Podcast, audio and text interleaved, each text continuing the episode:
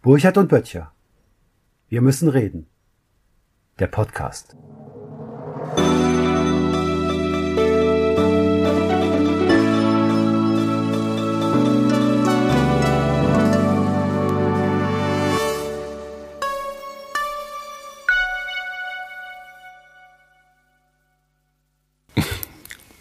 Hallo Matthias. Hallo Sven. Schön dich zu sehen. Hätte ich fast Jens zu dir gesagt. Ja, nee, sag sowas nicht, Michael. Das, ist so ja, das müssen wir unseren Zuschauern erklären. Ähm, bei mir braucht man das nicht zu erklären, weil bei ich mir immer kann man verwirrt. das erklären. Ja, bei dir kann man das erklären. Ich habe eine wunderbare Veranstaltung mit Gunnar gehabt in Hamburg und das wurde ich als Michael Burchardt vorgestellt und das fand ich süß. Sie wollten eigentlich sagen Michael Wendler. Gut. Hey. Bei mir ist die Verwirrung immer groß, wie du weißt, äh, heute besonders und ich würde gern dich damit konfrontieren dürfen, weil ich ähm, bei der Nachrichtenlage, über die wir ja gelegentlich sprechen, ähm, gerade nicht so richtig einen Plan habe, weil die ganzen Themen, die diskutiert werden in den Mainstream-Zeitungen, Zeitschriften, Medien, irgendwie ich nicht, nicht folgen kann. Es ist also ganz einfach so, dass ich sage, die, die ähm, Debatten und das, was den Wählern wohl wichtig ist, wie ich höre, und was so von Bild bis Bild am Sonntag bis FATS besprochen wird, ich aussteige und mir schwindig wird. Und da kannst du ja vielleicht mal mir auf die Sprünge helfen. Mhm. Weil du siehst das ja auch. Also es gibt, du hast mir letztes Mal erzählt, ähm, oder vorletztes Mal, dass die, dass der Valomat hat bei dir ja auch irgendwas ausgeworfen dann, was du wählen solltest. Ich habe vergessen was. Ich war ganz überrascht. Ja, die Grünen. Nein, Ja. die waren ganz am Ende. Als 25. Vorschlag waren bei mir die Grünen und oben war alles Mögliche. Ich möchte da jetzt nicht ins Detail gehen, aber es sind Parteien, die ich nicht unbedingt wählen würde, aber die wurden mir da vorgeschlagen. Und was ich so faszinierend fand, dass die Themen, die mir am Herzen lagen, nämlich dieses, wie heißt das mit dem Corona und so, Ja. die wurden auch berücksichtigt, aber in so einer Weise, dass ich das Gefühl hatte, das, was mich daran interessiert, kommt gar nicht vor. Die Frage, die gestellt wurde, war nämlich, wie sieht es aus mit den Patenten auf den Impfungen? Sollten die monopolisiert werden oder sollten die äh, gewissermaßen Gemeingut werden? Und warum soll ich denn dazu jetzt eine Meinung haben, wenn ich das mit der Impfung insgesamt eher kritisch sehe? Und warum soll ich das, ich weiß gar nicht, ich wusste ich nicht, was ich ankreuzen sollte. Ich war total überfordert. Deshalb weiß ich jetzt auch nicht, was ich wählen soll. Aber die Frage wurde auch nicht gestellt, oder? Wie, wie du die Grundrechte und Corona und so weiter und ob man das mal Nee. lassen sollte? Nee, okay, gut. Ich habe das ja Nein, nicht nein. gemacht. Also nein, nein, das, das, das, wurde, das, das wurde nicht gestellt, diese Frage. Also die, ich glaube, dass diese ganze Valomat-Geschichte auch eher was mit Agenda-Setting zu tun hat, als tatsächlich mit einem Abfragen von, von Sachen, die die Leute wirklich interessieren. Ja, aber ich nehme dann den Umfragen, dass also das Klima ist das wichtigste Thema. Also Corona ist gar kein Thema, das ist ja doof. Nein. Also bis auf die, bis Nein, das diese die Leute ja auch nicht. Das ist ja erledigt, alle geimpft, keiner mehr ansteckend außer uns. Ähm, Habe ich auch gleich noch eine Frage. Aber dann ist äh, Klima ist das wichtigste Thema für Mhm. alle. Da musste ich dann an Björn Lomborg, habe ich dir glaube ich mal erzählt, False Alarm und so, der hat dann interessante Statistiken aus anderen Ländern, wo Klima von 18 auf Platz 18 ist. Das sind dann so Länder, wo es, und die haben dann so andere Fragen, wie, wie wo gibt es denn hier ein Krankenhaus und wie wird man hier nicht zusammengeschlagen und ähm, wo gibt es eine Schule? Natürlich für uns völlig, völlig unerheblich. Ähm, Wir, haben, wir leben ja im Grunde im Paradies und haben Ja. verstanden, dass dieses Paradies auf Kosten des Klimas errichtet wurde. ja, Und deshalb äh, retten wir jetzt das Klima und lassen uns zusammenschlagen, kommen nicht mehr ins Krankenhaus so. und verbieten ja. unseren Kindern in die Schule zu gehen. Ja, Die gehen dann ach so. Ach so, das hat also eine höhere Gerechtigkeit, dass wir diese anderen Punkte jetzt zurückarbeiten bei uns. Ja, ja, das ist so, so eine auf Art, das Niveau der dritten Welt. ja, das ist Okay. die Angleichung der Lebensverhältnisse auf, auf globaler Ebene. Heißt ja nicht, dass das sozusagen nach oben angeglichen werden muss. Das kann ja auch nach unten angeglichen werden. Ach so, insgesamt also um so ein- eine größere Gerechtigkeit in der Welt herzustellen. Das gefällt mir. Aber da darf ich trotzdem fragen, weil mich das schwindlig macht, dass es ja eigentlich nur um die Frage geht, ähm, welche Einschränkungen wir jetzt gerne als erste und dann als zweite hätten. Ich habe bei diesem ganzen Klimathema ähm, frage ich mich immer, das ist total toll, dass wir Atomkraft abschalten und dass wir Kohle bis 2030 abschalten und dass wir uns alle ein E-Auto kaufen, wobei wir gleichzeitig weniger Strom verbrauchen sollen. Ich müsste, du kannst mir das bestimmt erklären, wo kommt denn dann der Strom her? Das kann ich dir ganz klar sagen, der kommt aus der Steckdose. Das haben Porsche jetzt festgestellt. Und ich finde das auch in Ordnung, weil das ist ja, es ist ja Ökostrom. Ach so, ja, okay. Gut, also wundert euch, wundert dich nicht, dass ich jetzt gerade hier ein bisschen überbelichtet bin. Das ist Sonnenenergie, wir sprachen genau, nicht, kaum spricht man, mit Ökostrom. kaum spricht man über Sonnenenergie, wird man gegrillt. Machst, das heißt ja, äh, Photosynthese, glaube ich, machst du auf deiner Schulter. Und mm. da wächst dann da irgendwas Grünes raus. Dann muss ich die auch wählen. Nee, das, nein, das, das ist, das, das hat mich immer schon gewundert, weil ja äh, das mit dieser Ökobilanz ist ja so, dass man da, glaube ich, so lange rechnen kann, bis man grün ist, aber dass der Dreck trotzdem in die Umwelt kommt, oder? Mhm. Dass nee, man das so was mich kaufen also, kann, Öko. Und ich glaube, man trennt vor allem den, den Nutzungsort der Energie vom Emissionsort des Drecks. Ja, das scheint mir auch ein ganz vernünftiges Prinzip da zu sein. Da merkt man das nicht so. Dann, ist, dann hat man so ein richtig gutes Gewissen. Wobei hier in Köln ist es ja auch Brauch, ich weiß nicht, wir sprechen ja über die wesentlichen Nachrichten der Woche, mhm. dass man seinen E-Scooter oder seinen E-Roller in den Rhein wirft. Nachdem ja, das ist, ich hörte schon mal davon, ja. Das, ja. das ist auch schön, weil da gibt es dann Taucher, die holen die dann wieder raus laden die auf und stellen die dann wieder mit dem Diesel-LKW an die richtige Stelle, damit die Leute dann am nächsten Tag den wieder vorfinden, um ihn dann am Abend wieder in den reinwerfen zu können. Okay, danach ist dann aber Wegen auch der, der Akku, der Akku ist dann auch kaputt in dem E-Roller, davon gehe ich aus. Also den muss man dann austauschen, oder? Ich denke, wahrscheinlich. Ja, also wahrscheinlich, ja. Hier, ich habe auch gesehen, hier bei uns im Landkreis stehen wahnsinnig viele irgendwie dann leer gefahrene ähm, E-Postautos. Da gibt es sehr schöne Fotos, die mehrere Hektar Land füllen. Aber für, für unseren Fluss brauchen wir solche E-Roller nicht. Wir haben hier Containerschiffe, die stecken bleiben. Ach so. Ach, wohnst du da am Suezkanal oder? Ja, genau. Oder so heißt der. Nein, der heißt ja, der heißt hier schon Elbe in dieser Gegend. Ja. Mhm. Also, aber du wolltest Gut. ja eigentlich auf, darauf hinaus, dass die Nachrichtenlage, sagen wir mal, so nationale Besonderheiten aufweist. Dass der Deutsche in seiner Verantwortungssensibilität eher so im feinstofflichen Bereich unterwegs ist, während in anderen Ländern tatsächliche Probleme zum Gegenstand politischer Auseinandersetzung werden. Ja, also nochmal, ich wollte einfach nur darauf, auf das Geständnis hinaus, dass ich gerade ein bisschen überfordert bin und mir ein bisschen ähm, nicht nur psychosomatisch findig wird, wenn ich das höre, was hier so im Vordergrund steht. Also ich glaube, wir haben das schon zu Beginn, also wir nicht, wir beide kennen uns ja erst seit wenigen Monaten und wir sind schon wie Brüder, das finde ich auch ganz toll, aber wir haben ja von Anfang an diese, sind für mich so viele Dinge in den Hintergrund geraten mhm. durch die Corona-Fragen, also sowohl, dass die dass die aufgeblasene Geldmenge kurz vor Corona schon zu viel war und das alles fast schon explodiert wäre. Dann kam ja Corona ganz schön. Aber auch die anderen Fragen, die kommen, die kommen mir seitdem überhaupt nicht mehr in den Vordergrund und mich irritiert das. Also ich will dich damit nicht über langweilen, wenn ich lese, dass die Russen irgendwie ein schönes Manöver machen mit ihrem Zapat 21 oder wie das heißt. Was ist das? Das ist ein großes Militärmanöver. Zapat heißt Westflanke. Das machen sie jetzt gerade mal, also um auch kurz mal den Finger zu heben mit äh, das machen die als aggressiven Akt? Nein, die üben einfach nur mit 200 üben. Millionen Soldaten und auch mit autonomen Waffensystemen, einfach um mal zu zeigen, ähm, wir sind ja freundliche Nachbarn, aber hört mal auf, irgendwie euren Dreijährigen Deutschland vorzuschicken, der uns dauernd irgendwie Stinkefinger zeigt. Das ist vielleicht nicht so eine gute Idee. Möchtest du damit andeuten, dass etwa sowas wie Entspannungspolitik, internationale Dialog auch ein Thema ist, nicht nur Klima?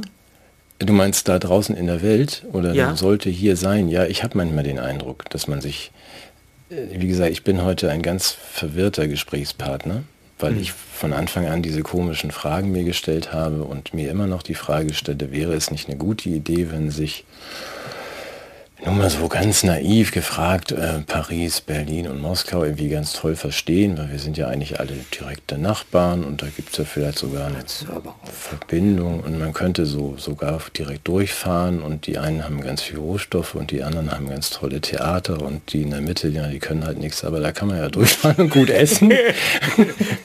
aber dann, kann, wo kann man gut essen?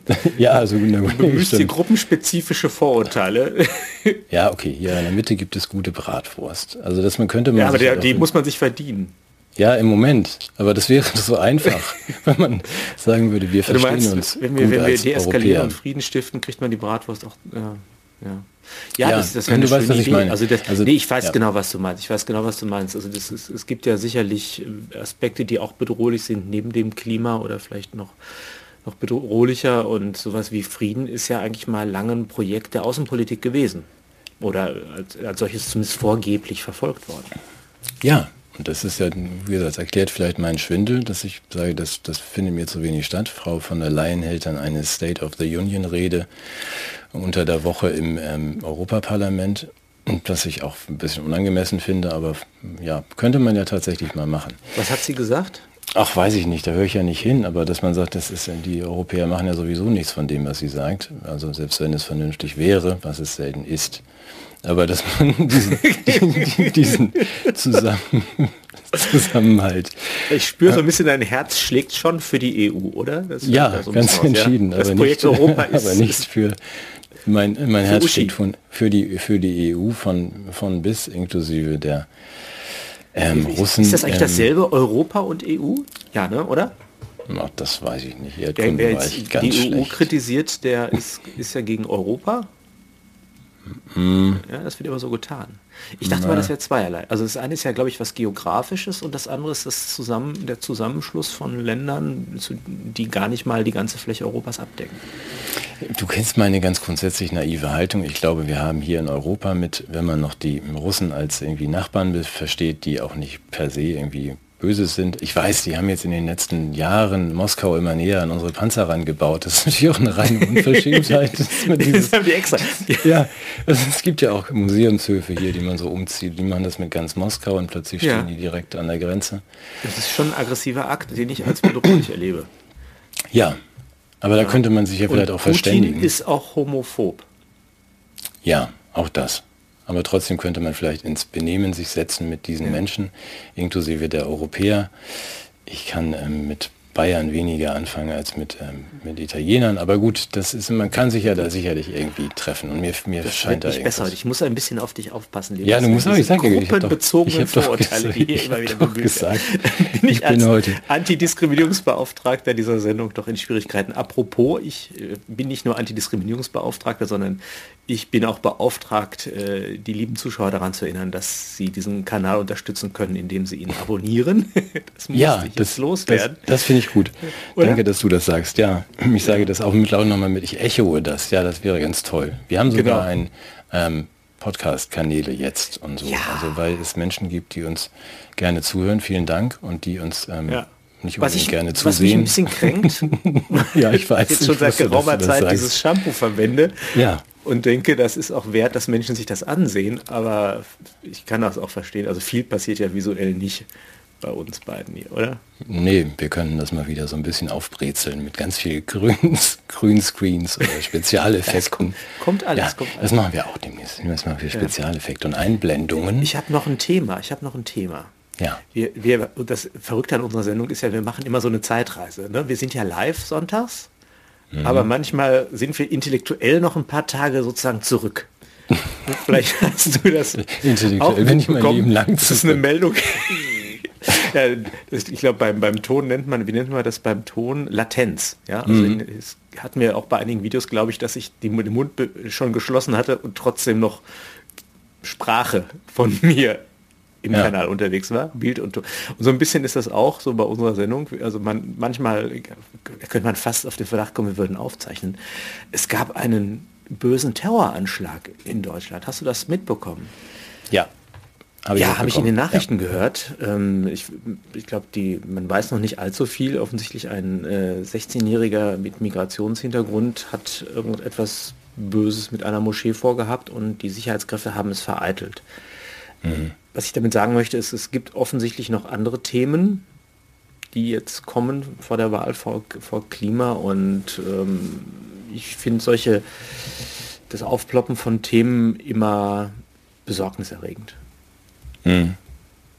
Weil ja, natürlich, gut. gerade wenn wir uns vor der Wahl befinden, ähm, sind natürlich solche Themen immer auch äh, gewissermaßen verzerrt in, der, in ihrer Bedeutung. Also was, was, was folgt daraus? Müssen wir jetzt sprechen über, über Terrorgefahr? Müssen wir jetzt über die Aufrüstung der inneren Sicherheit sprechen? Was, wer, wer, wer wird daraus jetzt Profit schlagen aus dem Thema? Werden die Parteien überhaupt sich dieses sensiblen Themas annehmen und oder ist es überhaupt legitim, das zu thematisieren? Ich muss nur sagen, mich hat es einfach erschrocken. Also ich fand, ich, ich bin ehrlich gesagt abgestumpft im Hinblick auf die Nachrichtenlage, weil ich dieses ganze, wer ist jetzt geimpft und wer nicht, das interessiert mich schon gar nicht mehr.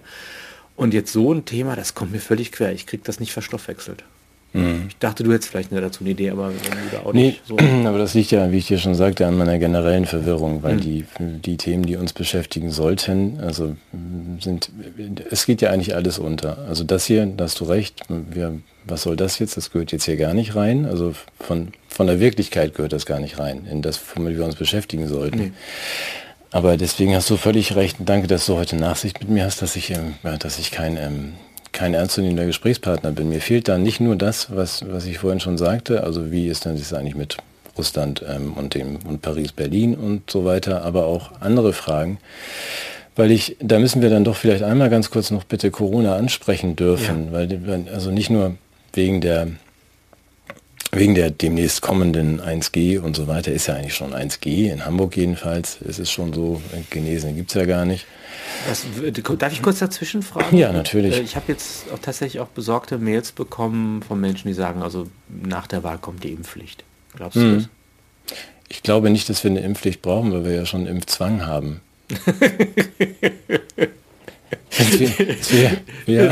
zwischen Hard Governance und Soft Governance, genau. Ja, ja das wäre ein Rückschritt. Also wenn man dann sagt, könnt ihr wieder euch rausreden, wir Masern impfen, hieße ja auch, man könnte dann sagen, nö, mache ich nicht, Strafe und dann kann ich wieder teilnehmen. Es ist ja tatsächlich so. bei der Masern-Impfpflicht so und hier ist es ja so, wenn ich nicht mehr essen und nicht studieren kann, weil ich natürlich nicht als Student 500 Euro im Monat für jeden Tag einen Test ausgeben kann, dann ist das ja faktisch tatsächlich ein gesellschaftlicher Impfzwang. Hm. Also brauche ja, du hast kein, brauche ich keine Pflicht. Aber ich habe dich unterbrochen, du wolltest noch auf was anderes hinaus, glaube ich. Nein, das, das, wissen alle, die uns heute zuhören, sicherlich. Ich, ich wundere mich dann immer über... Ähm, ich kann es nicht lassen. Ich, ich möchte und kann mich immer noch weiter über Karl Lauterbach wundern, wenn ich den höre und lese. Also ich muss das einmal zitieren dürfen. Also Du hast es sicherlich auch gehört, alle haben es gehört. Ich möchte es trotzdem sagen, die sehr hohe Zahl Infizierter trotz Impfung zeigt, dass die Rückkehr zur Normalität, zur sofortigen Inf Infektion und Erkrankung der Ungeimpften mit Covid führen würde. Daher werden wir erst normal leben können, wenn Ungeimpfte infiziert oder geimpft wurden. Bitte nochmal und etwas langsamer. ja, eher so ein schlichtes intellektuelles Gemüt. Ja, das ich ähm, auch. Also das ist einfach so, das sind die, die, also die, die Infizierten, gut, also die sehr hohe Zahl Infizierter trotz Impfung zeigt. Also er gibt erstens zu, dass Impfung ja. Infektionen nicht vermeidet. Okay. Genau. Dann zeigt, dass die Rückkehr zur Normalität, zur sofortigen Infektion und Erkrankung der Ungeimpften mit Covid führen würde.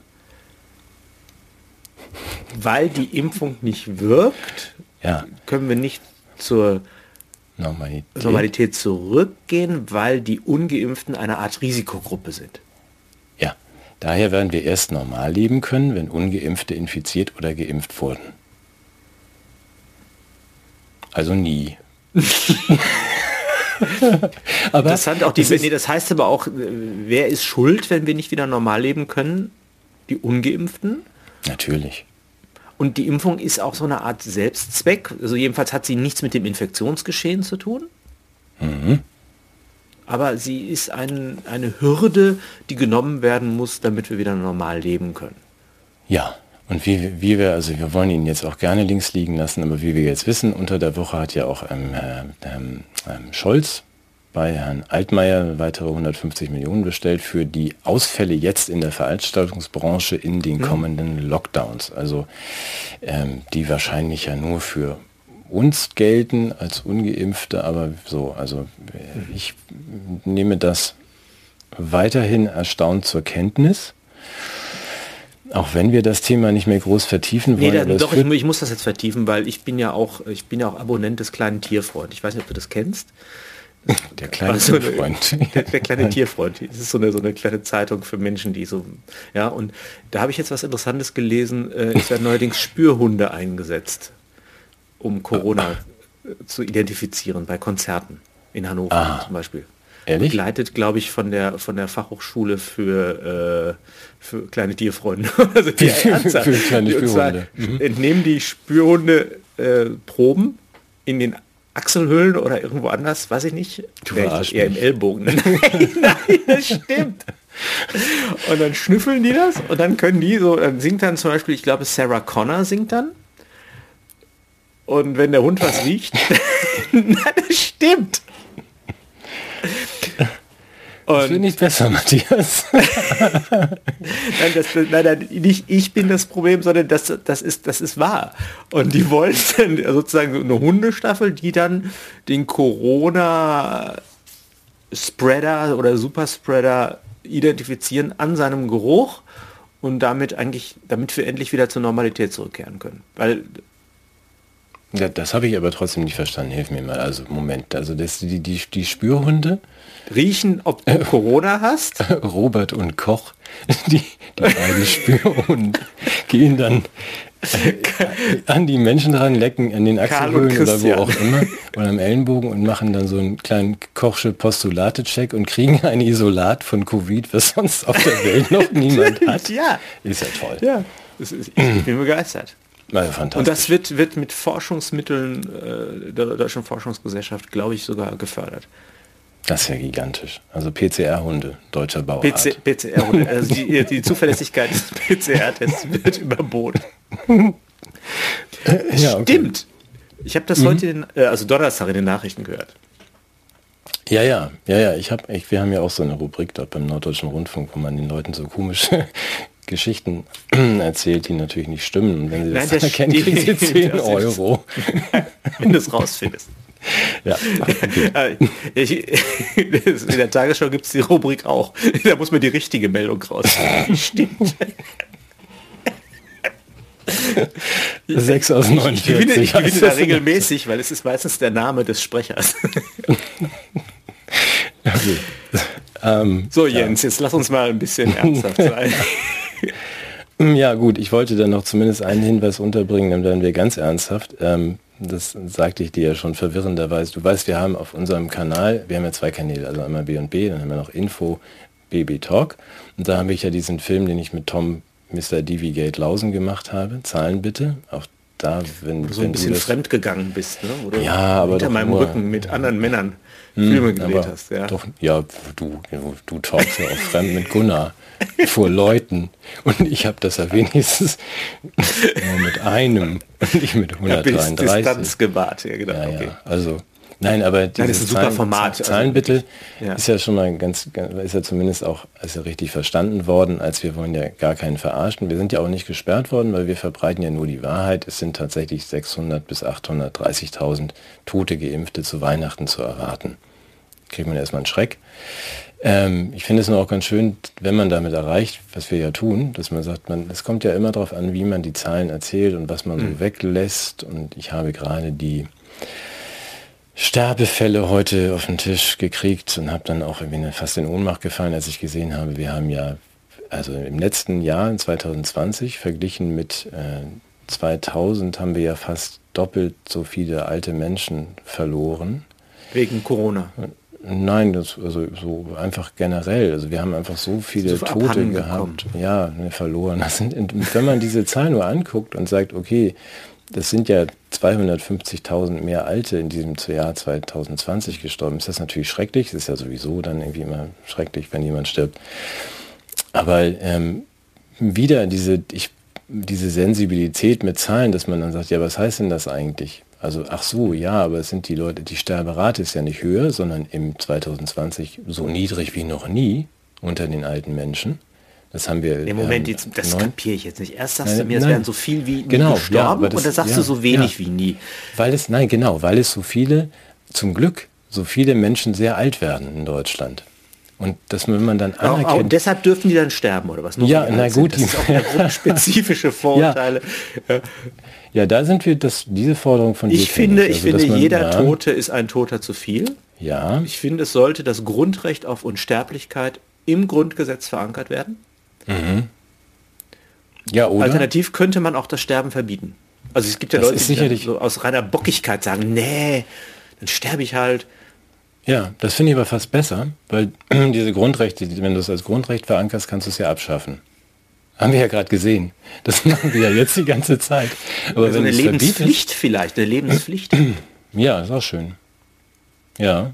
Na gut, da waren wir jetzt schon relativ nah dran. Im Grundgesetz war ja bis vor relativ kurzem also auch angelegt, man durfte sich ja das auch nicht selber nehmen, dieses Leben. Das hat einem ja der Staat geschenkt und das kann man ja nicht dann einfach, weißt. Also aber es wäre ganz gut. Also ich finde so eine Überlebenspflicht wäre sicherlich am wirksamsten. Die Frage ist nur, wie du es dann sanktionierst, wenn da jemand ähm, straffällig wird und am Ende ja, vielleicht doch mit, 100, mit 103 dann doch mal sagt, so, danke war's. Wir machen jetzt blöde Witze, um das auch nochmal einzuordnen. Ich glaube, über den Tod darf man und muss man lachen, mhm. weil er alle ereilen wird.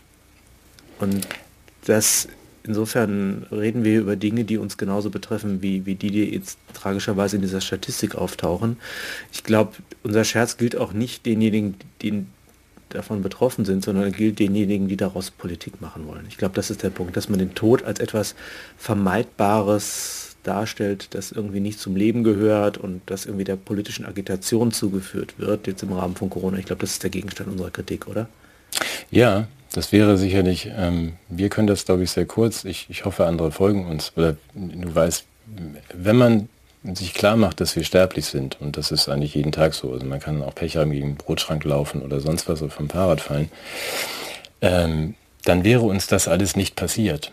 Also wir wären nicht in der Situation, in der wir mhm. jetzt sind. Wenn, wenn man sich das klar macht und gerade wenn man 80 oder älter ist und ein erfülltes Leben hatte, natürlich kann man dann 100 werden, auch bei bester Gesundheit. Aber so wie es für mich und dich jeden Tag gilt, es kann uns einfach treffen. Es gibt keine durchschnittliche Lebenserwartung heißt ja nicht irgendwie, da ist eine Garantie drauf und wenn das nicht geklappt hat, geht Moment, das ist jetzt aber zu früh.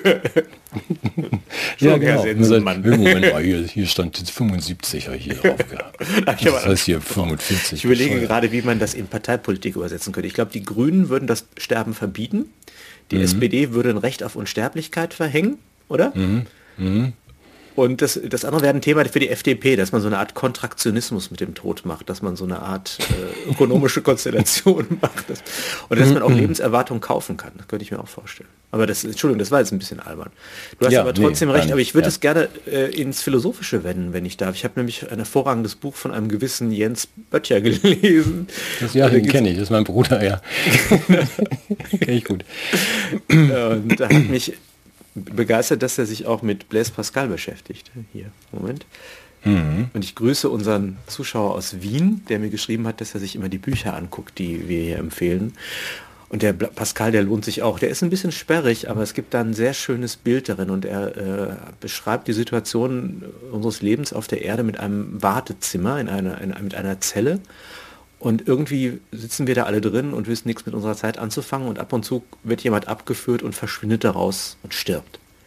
Mhm. Und daraus ist natürlich, damit ist eine Aufforderung verbunden. Und politisch, wenn man es politisch deutet und naiv zeitgenössisch, würde man sagen, ja, warum unternimmt denn die Merkel nichts dagegen, dass da dauernd Menschen sterben? Das wäre sozusagen die politische Perspektive, aber das ist nicht die von Blaise Pascal. Pascal wirft ja eher die Frage auf, ja, warum füllt ihr euer Leben nicht mit Sinn? Glaube, das ist der Punkt. Ne? Also findet etwas anderes mit eurem Leben anzufangen, als bloß um die physische Existenz zu kämpfen, sondern gibt eurem Aufenthalt an der Welt, in der Welt irgendwie eine Tiefe, eine mhm. Bedeutung. Und das bedeutet nicht nur das Leid vermeiden, sondern möglicherweise im Leid das Glück finden. Also, ja, aber das ist, ähm, da sind wir dann kurz bei Agamben, weil das ist dieses, äh, das ist ja vollständig verschwunden. Also wenn der, das ist, der hat ja recht, wenn er sagt, es ist jetzt reduziert aufs nackte Überleben. Aber äh, tatsächlich, also auch möglichst ewig, was ja nicht möglich ja. ist. Aber dass man sagt, wir sind jetzt, ja, man muss jetzt, jeder darf, man darf nicht mehr sterben. Aber es, es hat kein, es muss keinen Zweck und keinen Sinn haben, muss ihm auch keinen Sinn geben. Es geht nur darum, zu überleben. Also das ist das eigentlich Erbärmliche an dieser Situation. Deswegen meine ich, wenn wir das wüssten, das Leben ist jederzeit fragil und es kann jederzeit vorbei sein, dann geht man, wacht man morgens irgendwie, weißt du, kennst ja meine bescheidene Philosophie, dass man dann wachst du morgens auf und sagst, oh juhu, ich lebe noch, der Tag ist zu 98 Prozent gelungen und wenn ich abends noch ins Bett komme, waren es 100 Prozent. Also aus dieser. Das, das, musst du mir aber jetzt noch mal ein bisschen erklären, damit der Unterschied zum nackten Überleben deutlich wird. Nein, ich habe Weil wieder du, du die gibst dem Leben ein Gewand, nämlich das Gewand des Glückes, indem du nämlich, dass, dass du, dass du äh, nicht Erwartungen und Funktionalitäten verlangst, sondern dass du eigentlich auch dankbar dein eigenes Leben als ein Geschenk morgens in Empfang nimmst. Mhm. Und sozusagen daraus einen Zauber für den Tag ja, erst recht, wenn man in einer so privilegierter Situation ist wie wir, also wo es einem ja, nichts mangelt. Ähm, also äh, ne, wir sind ja, doch, es mangelt uns jetzt ein bisschen an Bewegungsfreiheit und, und äh, Politikern, die vernünftig sind und, und Menschen mit Hirn um uns herum. Das ist schon recht. Also man könnte jetzt quengeln. Nee, aber du, nee, aber du grundsätzlich weißt, was du meinst. Du, ja. Sind wir in einer sehr guten Situation und wenn man sich dann der eigenen Sterblichkeit bewusst ist, dann passiert das nicht, was uns im letzten anderthalb Jahren passiert ist, dass da einer durchs Dorf reitet mit einer komischen Frisur und sagt irgendwie, wer, wer der schon mal Snickers gegessen hat, muss sterben. Und man sich in seinem Haus versteckt und sagt, oh Gott, oh Gott, ich bin zwar schon 105, aber vielleicht muss ich irgendwann sterben, dann bleibe ich, dann sperre ich lieber alle anderen mit ein. Das ist so absurd, mhm. weil da einfach ein, ein, Tief, in der ganz Tiefe was fehlt, offensichtlich. Mhm. Also nicht nur die Lektüre von Blaise Pascal, wo ich, glaube ich, auch den Satz zitiert habe, das ganze Unglück der Menschheit rührt daher, dass sie nicht zu Hause in, äh, still in einem Raum sitzen können. Genau. Das ist ja auch so ein großes Wort. Ja, das, das, wenn ich das, äh, genau, deshalb habe ich ihn auch zitiert. Ich habe mich unglaublich gefreut, in deinem Buch meinen Lieblingsautor zu entdecken. Ähm, was er damit meint, ist ja das Horror Vakui.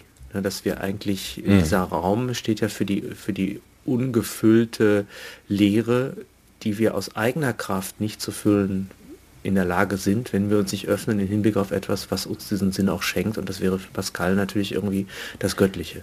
Und das mhm. ist nicht irgendwie äh, einfach jetzt Gehorsam gegenüber irgendwelchen Kirchen, sondern das ist äh, die Anerkennung, dass der Mensch in Beziehungen steht, die er, die er ja, als Kraftquellen nutzen kann. Ich glaube, das ist, das ist der Punkt. Ne? Also es ist äh, auch, ich finde auch diesen unglaublichen Satz, das, das Schweigen der unendlichen Räume erschrickt mich. Also wirklich, dass der Kosmos, ja. wenn ich da empor gucke, auch diese eine Form von, von Bescheidenheit in mir hervorbringt. Der Mensch ist wie ein Schilfrohr, sagt er. Ne? Ein, ein, ein sehr relativ brüchiges, aber eins, das denken kann. Hm. Das mit dem Schilfrohr, das fand ich so toll, wenn ich das noch erzählen darf, das hatte ich in meiner Abiturklausur äh, Religion. Äh, ich hab, die war ganz schlimm. Ich habe es nicht verstanden, was was damit gemeint war. Und das soll, äh, hast du das verstanden mit dem Schilfrohr?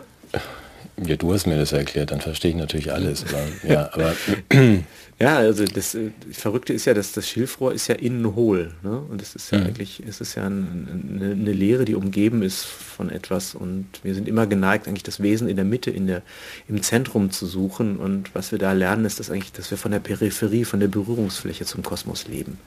Mhm. Das ist das ist ein, eigentlich ein ganz schöner Gedanke dabei. Und das heißt sozusagen, wir sind, unser Kern ist nicht das Entscheidende, sondern das Fruchtfleisch, unsere Haut, mit der wir mit anderen in Kontakt kommen und Beziehungen aufbauen. Also da, da schließen sich unglaublich viele schöne Gedanken an. Und äh, ja, das eine ist also, glaube ich, die, die, Tragik unserer, unserer menschlichen Jämmerlichkeit und, und äh, Mickrigkeit und das andere ist aber auch die Offenheit für das, für das Große und Schöne, was uns geschenkt werden könnte. Und ich glaube, äh, Politik ist nicht der Erfüllungsort des Großen und Schönen. Zumindest nicht aktuell.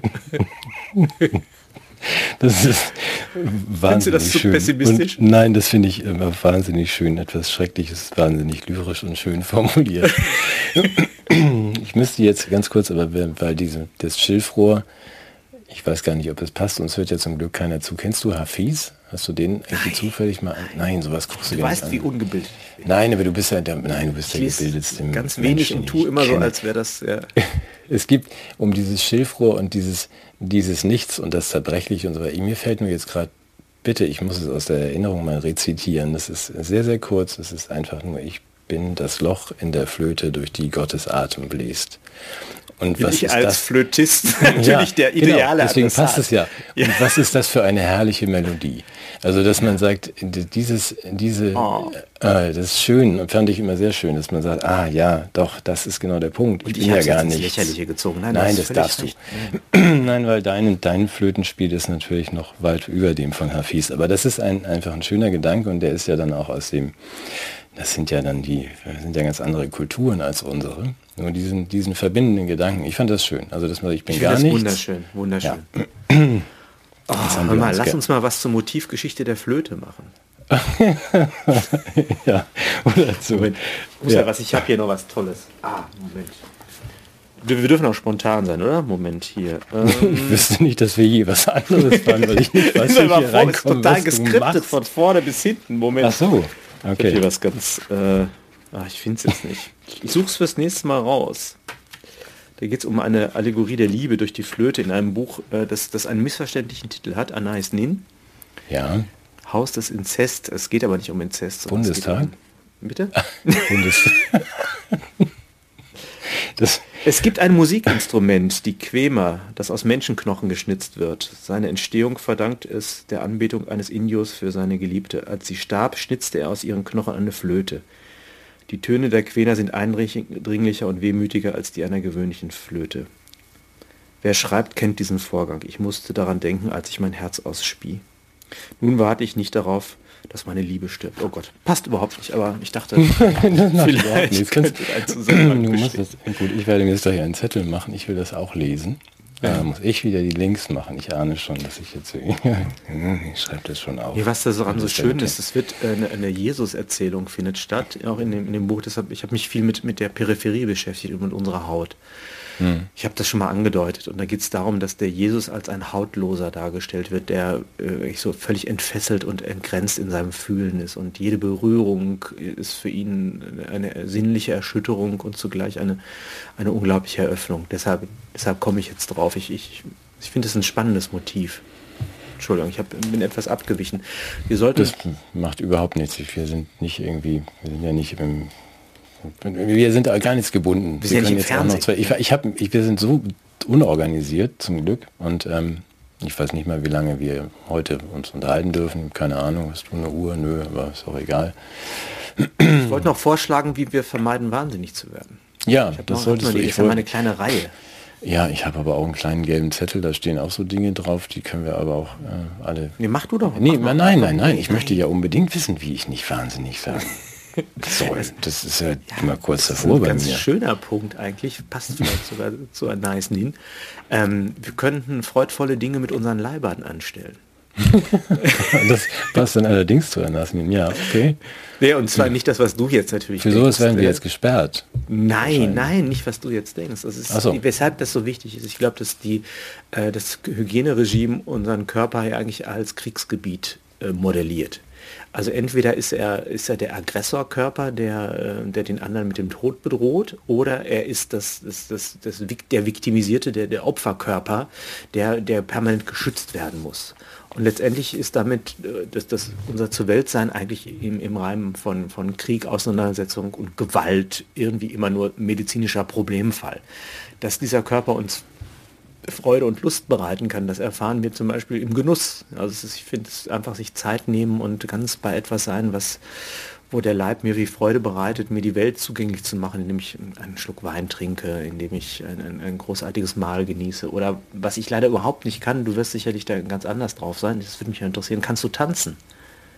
Bestimmt, aber ich würde das nicht unbedingt tun. Du tust es aus moralischen Gründen, nicht wegen des Klimas, oder wie? Ja, genau, wegen des hohen CO2-Verbrauchs, den irgendjemand hat. Nein, ähm, nicht so, dass ich damit angeben sollte. Warum? Ja. Soll ich tanzen? Nee, weil ich kenne, na ja, ich weiß nicht, ich kann es nicht, aber es, ich, liebe Kollegen tun das. Also der Hans Bandel zum Beispiel berichtet mir immer wieder davon, wie ihn das durch die Zeit gebracht hat, hm. weil er eben da in, in eine, eine, Art Bewegungsschönheit und in einen, einen leiblichen Modus zur Welt gerät, der sozusagen von der Last des, des Alltäglichen, von der von der Schwere der, der sozialen Kontrolle befreit ist. Und äh, also ich habe auch von, von anderen Zuschauern Zuschriften bekommen, dass man im Tanz unglaubliche Erfüllung finden kann in dieser Zeit, wobei eben auch das erschwert ist, gerade zu tanzen, weil entweder die, die Mittanzenden sich bedroht fühlen, weil sie den eben den, den anderen Leib nicht als, als äh, tanzenden Leib, sondern als Virenleib verstehen. Und das, das ist ein Problem. Oder eben weil Hygieneauflagen das erschweren, dass man das tut. Aber so eine Form von Bewegung oder auch Sport treiben, ja, das wollte ich aber dazwischen toll. fragen, darf man denn überhaupt tanzen? Also mit Fremden? Also außer jetzt alleine, aber so, das darf man natürlich, aber darf man so mit Fremden noch tanzen? Ich finde die Frage völlig falsch in diesem Zusammenhang. Ich sprach hier von freudvollem Umgang mit unseren Ja, Leibern. das ist doch nicht meine Frage. Natürlich, fragt ja. man doch nicht um Erlaubnis. Nein, natürlich nicht. Aber ja, es ist doch absurd, wenn es meinst, es gibt jetzt hier Bewegungsverbrechen, Tanz. Ja, wenn es sich eine Gesellschaft Tango-Tänzer verhaftet. Das ist doch das, was wir von Anfang an besprechen. Das ist doch keine Menschenwelt. Natürlich darf man nicht daran gehindert werden, gerade das, was wir nun temporär haben, für, wenn man Glück hat, 80 Jahre, also diese Erfahrung der Körperlichkeit, also was danach ja. davor ist, wissen wir beide ja nicht. Kann sein, dass wir danach auch irgendwie eine Form von größerem kollektiven Bewusstsein, ja wer du weiß wahrscheinlich, das denn? bei mir eher nicht, aber... Nee, oder gar nichts, genau. Also. Aber dann haben wir doch, dann haben wir doch jetzt mal kurz verdichtet hier ein Geschenk, Bewusstsein ja. erleben zu können. Ja. Dazu gehört das irgendwie, ich kann mich mir selbst auf den Arm tippen und sagen, oh, das spüre ich ja, oder jemand anderen berühren, spürt sich ganz anders an. Äh, also in so einer ganz, ganz komischen, molekularen, temporären Struktur, die ich sogar wahrnehmen kann. Ich habe keine Moleküle. Nein, hast du nicht? Auch nee. keine Atome und so. Na gut, nee, du bist, hab ich habe ich hab einen Leib. Gut, also in das deinem Leib, du hast im Sinne einer Abstraktion. da muss ich erst drüber nachdenken, damit ich sowas habe. Diesen temporären Zustand äh, in diesem, du kannst ja nicht verloren gehen in diesem Universum, da sind wir uns ja einig, oder? Also deine Atome, die du nicht hast, deine Moleküle und so weiter, nur mhm. dein Matthias Burchardt sein könnte. Genau. Möglicherweise. Und, und wenn ich tanzen will, sollte ich das tun, solange ja, die, die Atome ja, noch einigermaßen zusammen Ja, weil das so ein, ein einmaliges Geschenk ist, dass ja. sich diese Atome in, in dem Leib und Geist von einem Matthias Burchardt, der sich so nennt, werden. Und dann ja, ist doch und wenn er sich nicht Strecke. Nennt, das, ja. so eine kurze Begnadigte Strecke. Körper, genau. Ah. Ja, und wenn man sich das nehmen zu lassen von unsterblichen genau. Maschinen, die genau. sich dann irgendwie auch irgendwie eine, eine, Festplatte weiter bewegen können nach 120 Jahren und sagen, ja, ich denke, also bin ich. Man sagt, du hast keine Ahnung, Maschine. Das ist ja alles Quatsch, genau. was du redest. Aber natürlich lehnst du das Körperliche ab. Und natürlich sind wir jetzt gerade in der Zeit, wo genau das, was uns auszeichnet, das ganze körperliche, aber auch, dass wir 90 Prozent der Zeit mit Stoffwechseln und so Unsinn verbringen. Alles, was Maschinen nicht brauchen, ist gerade verboten. Mhm. Mhm. Ist was dran. Ja. Und da müsste man da einhaken und sagen, ja, wir ja, sind Menschen. Und das aber nicht nur irgendwie jetzt konstatieren und sagen, ja, da ist ein argumentativer Unterschied zwischen mir und dem Menschen. Nein, das muss praktiziert werden. Mhm. Ja, zum Beispiel einfach auch so nicht gehen, sondern so hüpfen beim Gehen. Machst du das schon mal? Oder nicht jede Treppenstufe nehmen, sondern drei überspringen. ich finde, das ist für mich so ein Glücksmoment. Also ich meine, wird mhm. ja so mhm. bescheiden im Alter. Ja. ja. Aber machst du das an der Uni? freudvolle Dinge. Was machst du? Was machst du denn freudvolles mit deinem Leib? Das sage ich dir nicht, sonst werden wir gesperrt. So. ja. aber, ja, ist, also ich, auch okay, dir, aber ich, ich, kann, ich kann dir da schon folgen. Ja, aber trotzdem ist das ein guter Hinweis. Ich ernsthaft. Also nee, und weil es einfach auf allem lastet und man, glaube ich, diese Zuschreibung dieses Kriegskörpers ähm, mhm. möglicherweise auch mehr äh, internalisiert hat oder aufgenommen hat, als es einem recht ist. Dass mhm. man sich daran erinnern muss, welche, welche, welche, welche unglaubliche Schönheit und, und, und Kraft im Leiblichen liegt, aber übrigens auch im, im, im Krankenleib. Also das ist, glaube ich, auch, da ist Genussfähigkeit ist das Kriterium, nicht Funktionsfähigkeit. Also du hast ja in deinem Buch über diese Definition von Gesundheit gesprochen, ne? die, glaube ich, nur äh, 5% der Welt erfüllen, wenn sie gilt. Aber wenn man Genussfähigkeit und Glücksfähigkeit als Kriterium für Gesundheit annimmt, dann kann das auch möglicherweise sogar noch in, in sehr eingeschränkten körperlichen Verhältnissen der Fall sein. Mhm. Und das hindert uns daran, wahnsinnig zu werden, ne? weil wir uns in einer Weise begegnen und dem anderen und äh, unser in der Welt sein nochmal in, in ganz andere Formen bringen können. Und das, glaube ich, das, das sollten wir sehr tun. Ich tue das auch viel zu wenig, ich gebe es zu. Ja, also Genuss, ja, Tanz, nee, bisschen mhm. bewegen auch, ja. Ja, aber es ist, wir dürfen uns ja auch dürfen, du darfst uns ja gute Ratschläge geben und sie dir dann selber auch anhören und für dich umsetzen. Das ist ja nicht verboten. Ja, ich guck vor allem so den letzten Teil unserer Sendung noch immer, damit ich weiß, was ich in der Woche tun muss. Guckst du dann noch einmal? Mhm. Das, das, ist, das, ist, das ist das Los der Denker, äh, wobei unser, mein lieber Prof äh, in der Uni hat immer gesagt, der Wegweiser muss den Weg ja selbst nicht gehen. Ne? Miserabel, Entschuldigung.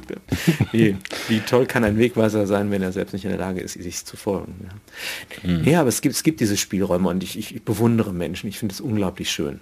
Ja, ich gestehe auch, dass ich, dass ich mir das gerne angucke, wenn Menschen sich schön bewegen. Mhm. Fühle ich mich immer ganz beklommen und klumpig. So. Ja, siehst du, deshalb tanze ich nicht. Das können Boah, andere denke, viel besser. Weil ich denke, nee, ich kann, aber gut, das ist eine persönliche Störung. Ich möchte nur Dinge jedenfalls öffentlich machen, die ich sehr, sehr gut kann. Und wenn ich sie nicht kann, werde ich sie nicht machen. Das ist natürlich dann sehr gut. Ich sollte das, ich sollte das alleine lernen. Nein, aber ich glaube, da, da, sind wir seelenverwandt in dieser Frage, was ja, das glaube ich bei allem, bei dem vielen, was uns trennt, also nicht nur die Vornamen. es gibt auch, glaube ich, viele, wo wir uns sehr treffen können. Darf ich dich dann trotzdem ähm, auf, ein, auf was ganz Unangenehmes ansprechen, was ich mich schon seit Wochen frage? Ich, wir können auch das ich, ja, ich habe das du hast es im Vorgespräch. ich habe das angedeutet. Nein, ich habe, nee, das möchte ich, ich weiß, ich habe keine ja, ja, Ahnung, wie okay. lange wir hier schon sprechen. Ich mache es jetzt mache es jetzt trotzdem. Die, Mit einer ganz Ja, ja, also das ist mit Hau rein, ganz, komm, ganz komm, ich, ich stelle mich. Mit einer, na gut, ich will, ich will langsam, du bist zwar schon vorgewarnt, aber du hast sinngemäß gesagt, erstens, dass du irgendwie, wenn du, wenn man dir zu viel Geld rausgibt im, im Supermarkt, dann trägst du das Geld zurück. Mhm. Da habe ich innerlich sehr genickt, weil das ist auch eine, ähm, mache ich auch so, äh, sehr, musste mir deshalb auch innerfamiliär viel Kritik anhören, weil ich so ehrlich bin. Das klingt mhm. jetzt irgendwie dümmer als es ist. Ich habe das nie gekonnt, so nie gemacht. Auch nicht, auch wenn ich erwischt, wenn ich wusste, mich erwischt keiner, habe ich trotzdem nicht geklaut. Also weder Kisten noch Millionen. Wäre alles möglich gewesen. Habe ich nicht gemacht. So, deswegen hassen mich sehr viele Menschen. Aber dann hast du noch was anderes gesagt, nämlich, dass du an roten Ampeln nachts hältst und das auch aus Überzeugung, wenn mhm. ich das richtig wiedergeben darf. da ja. habe ich gedacht, Matthias ist doch ein intelligenter Mann, warum macht er denn das bloß? Genau. Da wollte ich dich gerne drauf ansprechen. Ja. Und, ähm, ja, also erstmal, ich empfehle das nicht zur Nachahmung, sondern das ist meine, meine Antwort auf ein großes Problem, dass ich nämlich äh, dass, äh, die Akzeptanz von Regeln nicht davon abhängig mache, dass die Übertretung mit Strafe bewährt ist, sondern mhm. weil ich äh, denke, da, da wo, äh, wo es so etwas gibt, dann ist, ist es ein Gut, dass, dass solche Regeln zu achten sind dass ich sozusagen nicht in mein eigenes Belieben äh, den Regelgehorsam stelle, sondern dass ich, äh, dass ich das erstmal äh, als ein hohes Gut betrachte, selbst wenn ich mit der Regel in dem Fall nicht einverstanden bin. Aber ich, ich muss jetzt, den, äh, damit das jetzt nicht so wirkt, als wäre ich jetzt einfach ein, ein braver Gehorsamsuntertan, der äh, Freude an, an, an, an masochistischem Regelgehorsam hat. Das ist, das ist nicht der Punkt, weil ich habe das ja noch ergänzt, dass ich das vorausgesetzt ist dabei, dass ich dem Art, der Art und Weise, wie diese Regeln zustande gekommen sind, dass ich denen dass ich dieser Art und Weise zustimmen kann und diese Regeln auch als legitim empfinde. Also dass sozusagen diese Legalität legitimiert ist. Mhm.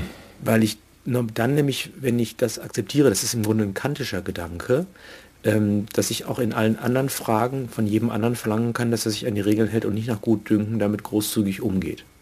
Also ich würde zum okay. Beispiel erwarten, das ist das Starke aber etwa am Rechtsstaat, also zumindest an der Idee nicht, nicht so, wie er momentan praktiziert wird, dass jeder vor dem Gesetz gleich ist. Und dass seine Position nicht davon suspendiert, dass diese Rechte für ihn gelten. Und auch, dass, es, dass die Ausnahme der Übertretung äh, nicht ohne weiteres gilt. Ich würde übrigens nicht an dieser roten Ampel stehen bleiben, wenn ich zum Beispiel einen sterbenden Menschen in ein Krankenhaus bringen müsste. Na gut, also das. Das wäre für mich ein Unterschied. Aber ich würde nicht sagen, ach guck doch keiner, kommt doch keiner, das würde ich nicht machen. Aber ich, ich gebe zu, dass das, dass das so ein Privatvergnügen ist, was ich mir gönne. Das ist so eine Art Schönheit. ich ich habe ich hab darüber nachgedacht, weil ja. nochmal, ich, ich würde da gerne noch nachfragen dürfen. Also ich bleibe da nur stehen, weil, wie gesagt, vorausgesetzt, links und rechts ist alles irgendwie weites, freies Feld und es kann wirklich nichts passieren. Ich bleibe da nicht stehen, weil ich inzwischen nicht mehr stehen, weil ich Angst habe, dass Google da so eine Kamera eingebaut hat. Und ich habe eh schon so viele Punkte in Flensburg. Das ist in dem Fall der einzige Punkt, weil ich, also früher habe ich das nicht gemacht. Dann bin ich da einfach gefahren. So ich jetzt als Vorschlag verstehe. Aber wenn ich, als Vorschlag, wenn, ja, aber wenn ich, wenn ich, ja. wenn ich nein, ich glaube, wir kommen da wirklich zusammen an der Stelle, weil ich habe darüber nachgedacht, weil ich dich sehr schätze und denke, ja, aber ohne dir vorgreifen zu wollen, Matthias bleibt da ja stehen, damit nicht andere das auch machen. Weil die können genau. sicher das Oder auch sagen, dass mit dem du sollst nicht töten, ist auch nur so ein Vorschlag. Genau, also, richtig. Und trotzdem würde, es, äh, würde Matthias Burchardt, selbst wenn man das nur als Vorschlag versteht, nicht töten. Er hätte trotzdem gute Gründe, es nicht zu tun. Genau. Und das ist der Unterschied zwischen Moral und Verkehrsregeln, wenn ich das an der Stelle sage. Oder unterbreche ich dich? Weil die Leute tun immer so, ja, Moral ist ja so wie Verkehrsregeln, die müssen das Soziale äh, regulieren. Das ist aber Blödsinn, weil das, das Töten von Menschen ist ja nicht einfach nur eine Regelverletzung, sondern das ist eine Untat an einem Menschen. Mhm. Gut, aber jetzt, gut, Wenn ja, ich jetzt aber rot über die Ampel fahre, ist es eine Regelverletzung, ist, entsteht ja kein Schaden an jemanden. Eben, so, warum soll ich das dann nicht tun? Also der einzige Grund, den du, entschuldige, nein, du kannst auch viele Gründe nennen, aber mir ist der einzige Grund für dich eingefallen, dass du sagst, wenn ich das mache, wenn ich mir dieses Recht herausnehme, das beurteile ich hier selbst, mhm. Kinder, dann ist die Folge, dass jemand anders, der das aber nicht kann wie ich, möglicherweise, also mhm. der fährt dann einfach auch nach Gutdenken über rote Ampeln und zwar nicht nur nachts, sondern auch tagsüber. Und dann haben wir gesellschaftliches, ja genau. gesellschaftliches Chaos, weil genau. der Burchard hat es ja vorgemacht. Genau. Aber das bedeutet aber ja auch, Ich darf es nur machen, wenn keiner hinguckt. Äh, naja, genau, das dürftest du, das verbietet Das ist immer ganz toll, wenn man bei Rot über die Ampel geht und da guckt, guckt dann ein Kind und dann sagt man, das darfst du aber nicht. Mhm. Dann nutzt aber, man sich selbst noch als schlechtes Beispiel. Aber wenn ich, wenn ich in, dieser, in diesem Gedankengang, den ich hoffentlich bei dir richtig wiedergebe, den finde ich ja auch edel und richtig, aber wenn ich das heißt, wir richten dann diese gesellschaftlichen Regeln und unser Verhalten an dem am dümmsten aus. Also an genau dem Trottel, mhm. okay, der dann, wenn er dich rüberfahren sieht, nachts um drei, zwei Kilometer Platz nach allen Seiten, sagt, okay, das mache ich morgen in der Innenstadt. Nee, nee also, äh, also erstens würde ich nochmal unterscheiden zwischen zwei Sphären. Es gibt eine äh, offiziell geregelte Sphäre, die, der Bereich der Gesetze, der, der Legalität. Und es gibt einen Bereich, der in das Ermessen der Menschen gestellt sein muss.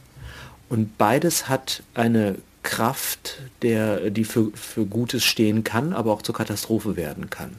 Und zwar wichtig ist, dass auch beide gegeneinander ausbalanciert werden. Ich könnte mir keinen, oder ich möchte mir keinen Staat vorstellen und, wahrscheinlich muss ich ihm langsam lernen, mir ihn vorzustellen, der bis ins Kleinste in Privatleben herein alles gesetzlich regelt, was eigentlich auch auf der Ebene des gesunden Menschenverstandes, der Urteilskraft oder der Eigenverantwortung zu regeln wäre. Das mhm. ist die eine Seite. Ne? Einverstanden? Ja. Die andere Seite wäre die, äh, ich möchte mir auch nichts vorstellen, wo, wo jeder nur gemäß seiner eigenen Ermessensentscheidung das das tut, was er, was er für gut oder schlecht hält. Das wäre eine Gesetzlosigkeit, das wäre die Anarchie. So. Und die Frage ist jetzt, ähm, wenn wir einen Bereich des Gesetzes akzeptieren, dann ist sowas wie eine Gesetzestreue meines Erachtens eine Selbstbeschränkung der menschlichen Freiheit, die wir als Beitrag für ein gelingendes Gemeinwesen leisten, auch dann, wenn wir nach eigenem Ermessen anders entscheiden würden, weil wir sagen, es gibt auch Dinge, die von meinem Ermessen unabhängig geregelt sind. Das ist ja, das ja, ich Es geht nicht darum, dass jemand, also äh, wo ich diskutieren würde, wofür brauchen wir überhaupt Ampeln? Oder könnten wir Bereiche nicht deregulieren? Können wir, haben wir nicht die, den, Gesetzes, den Gesetzesbereich viel zu weit ausgedehnt? Und haben ja, ja, das, also da bin ich, bin ich, zu sehr bin ich, bin, bin ich ja ohnehin bei dir, aber du kennst es aus unserem Gespräch, wir müssen ja auch nicht immer einer Meinung sein. Ja. Das hat sicherlich Gründe, also auch was die Schulanwesenheits- und so weiter Pflicht. Ich folge deinen Jetzt. Gedanken, entschuldige, ja. ich folge deinen Gedanken und ähm, wir bleiben gute Freunde, aber es ist in dem Punkt so, dass ich einfach mich dann frage, auch durch die Bekanntschaft mit dir, warum ticke ich so anders? Also ich würde das nicht akzeptieren. Wenn eine Regel oder ein Gesetz äh, erkennbar Blödsinn ist, dann halte ich mich daran nicht. Dann würde ich sagen, das, äh, das spricht für dich, dass du Gesetze nicht nur befolgst, sondern reflektierst. Ähm, eine politische Antwort auf diese Reflexion wäre nicht der Regelbruch, sondern die Aufhebung der Regel im Rahmen eines politischen Prozesses. Mhm. Das wäre, glaube ich, der Ort. Ich halte das, ich halte, halte das Gesetz für ein Gut. Also ich mhm. glaube, dass, dass eine gesetzförmige Organisation des Gemeinwesens zustande gekommen ist, hat Kultur und Zivilisation sehr vorangebracht, weil es die Willkür des Einzelnen limitiert in Hinblick auf etwas, was auch sichtbar ist und, und auch angreifbar und diskutierbar, nämlich in Form eines Gesetzes, das im politischen Raum verhandelt wird.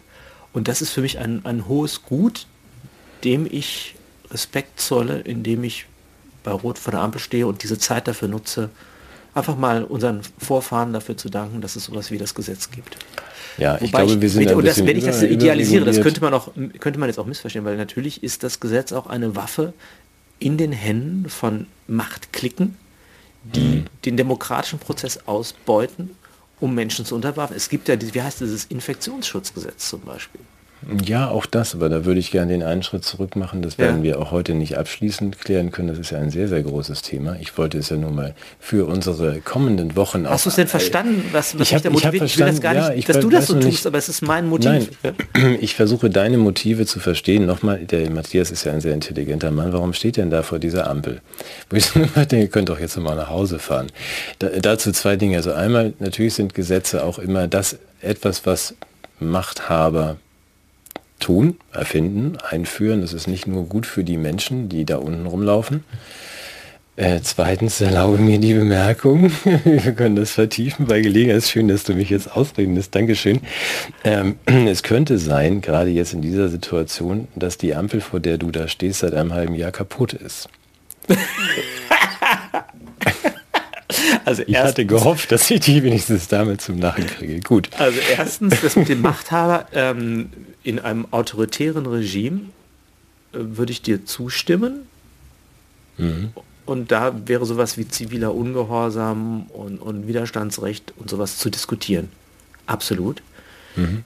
Stellen wir uns vor, es gäbe sowas wie Demokratien, in denen Staatsgewalt vom Volke Idee. ausgeht. Ui, ui, ui, ui. Da ist natürlich ja. das Gesetz nicht die Waffe des einen gegen alle, sondern da ist es die Autonomie der vielen, die sich selbst einen Rahmen geben.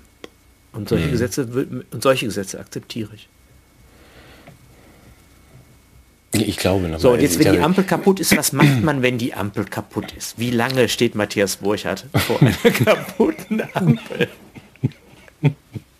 Glaube, das ist genau die Frage, die ich gerne dir mit auf den Nachhauseweg. Aber du kommst ja nicht nach Hause, du stehst auf Abend. Aber wenn du irgendwas. Nein, also zum zum Nachdenken. Ich sagte, ich, ich suche, ich lese, ich werde, werde deine gesamte Literatur auswerten und irgendeinen peinlichen Punkt dir beim nächsten Mal vorwerfen, damit ja, du jetzt weiß. genauso mies aussiehst wie ich. ich weiß. Jegliche Sympathie bei unseren Zuschauern durch diese komische Marotte hier. Ja. Nein. Ich muss jetzt leider los. ja, es war mir eine solche Freude. Wir ja. werden das vertiefen, ich glaube. Es ist, ja, bitte. Ein sehr, es ist ein großes Thema, das, glaube ich, zurückgeht bis irgendwie, ja, überhaupt bis, bis wir die 50er-Gruppe verlassen haben, ohne äh, bürgerliches Gesetzbuch. Also, dass man sagt, wenn die Gruppen größer werden, wie kriegen wir das überhaupt geregelt? Da sind wir bei der Erfindung von Religion, bei der Erfindung von Regeln, bei der Erfindung, mhm. das ist so fundamental, finde ich. Ja. Deswegen ist es ja auch nicht so, dass ich mit meiner Aber darf ich noch mal Bemerkung, kurz ja. die Regel auch nochmal adeln? Also ich, wir leben, erleben die Regel eigentlich immer nur als Limitierung von Freiheit. Mhm. Also ich wollte, das Auto ist ja dafür da, alles platt zu fahren und so schnell wie möglich nach Hause Nein, zu kommen. Ja, und dann okay. gibt es diese bescheuerten Regeln. Aber der, der Punkt ist ja der, dass erstens die Regel nicht nur Limitierung von Freiheit ist, sondern sie ist auch Ausdruck von Freiheit. Es ist die Freiheit, die die Regel erlässt die mhm. Frage, wessen Freiheit ist es und für wen gilt sie? Wenn das dieselbe Person ist, finde ich es in Ordnung. Und es ist die Regel, die nicht nur die Freiheit nimmt, sondern auch die die Freiheit gewährt. Also dass da jemand unbeschadet von rechts nach links fahren kann, während ich geradeaus fahren möchte und von seiner Freiheit Gebrauch machen kann, ist auch der Regel zu verdanken. Und diese Völlig Balance klar. Wir, wir, mal, Freiheit, wir sind, ja. Wir sind uns einig, dass es sinnvoll ist, Ampeln zu haben und sich an sie zu halten in einer, in einer vielbefahrenen Stadt. Meine so, lieben also Zuschauer, sollten Sie im Raum Hamburg nachts unterwegs sein, achten Sie bitte auf Jens Böttcher. Äh, genau, in mit einem Fahrzeug. Ja, mit einem zwölf Jahre alten Peugeot, weil er mit seinem zehnten Lebensjahr das P abgegeben hat. ähm, gut, in, ähm, das ist aber in diesem Sinne, ich glaube, wir werden anfangen in der Zeit Vorgesetzen und Peugeots und Ampeln und sollten das nochmal besprechen, weil ich komplett bei dir bin. Das ist ja noch die Frage, wie viel man von diesen Gesetzen und wie gut und wie schlecht die sind, aber ich wollte doch mal zumindest das losgeworden sein, damit ich es nicht weitere zwei Wochen mit mir rumtrage. Warum steht der Burchard vor diesen roten Ampel? Ich verstehe es ja. Ja. Und mal ganz ehrlich. Ja. Ja.